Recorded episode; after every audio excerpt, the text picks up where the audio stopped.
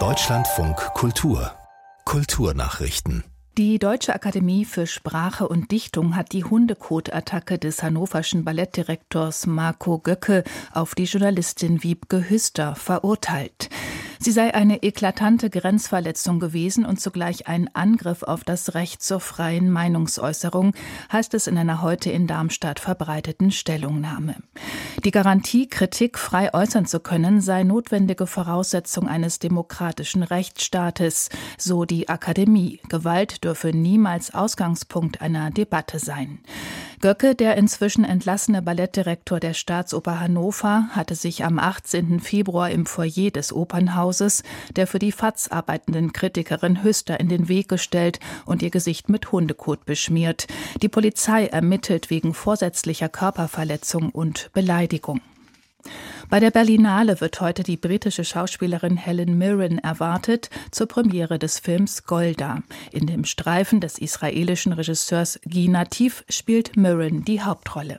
Sie verkörpert darin die erste israelische Ministerpräsidentin Golda Meir im Yom Kippur-Krieg 1973.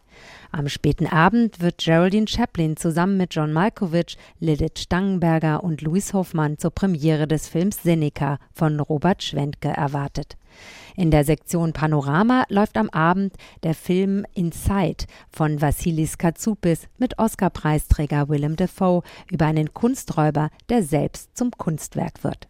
Julia Wissmann über einige Highlights des heutigen Berlinale Tags. Der britisch-indische Schriftsteller Salman Rushdie hat sich in der Debatte um die sprachliche Anpassung der Kinderbücher von Roald Dahl zu Wort gemeldet. In einem Tweet kritisierte Rushdie die Entscheidung des Puffin Verlags, Wörter wie fett oder hässlich durch weniger abwertende Begriffe zu ersetzen. Der 1990 gestorbene Autor Dahl sei kein Engel gewesen, so Rushdie, doch der Verlag betreibe, Zitat, absurde Zensur. Rushdie lebt in den USA und überlebte im vergangenen Jahr nur knapp ein Attentat. Von Roald Dahl stammen Kinderbücher wie Charlie und die Schokoladenfabrik und Der fantastische Mr. Fox. Der Autor stand wegen antisemitischer Äußerungen in der Kritik. Der Puffin Verlag hat bestätigt, dass anstößige Inhalte und Wörter neuen Ausgaben der Kinderbücher entfernt würden. Das betreffe Themen wie Gewicht, psychische Gesundheit, Gender und Hautfarbe.